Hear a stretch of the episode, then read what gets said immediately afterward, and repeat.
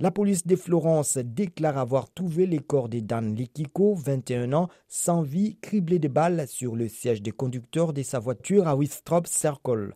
Des policiers sont arrivés sur le lieu, appelés pour une altercation. Un homme blanc de 38 ans s'est rendu, acceptant avoir abattu Dan Likiko. L'examen des larmes qu'il détenait l'atteste. L'homme est en détention, mais une enquête est ouverte pour savoir ce qui s'est passé.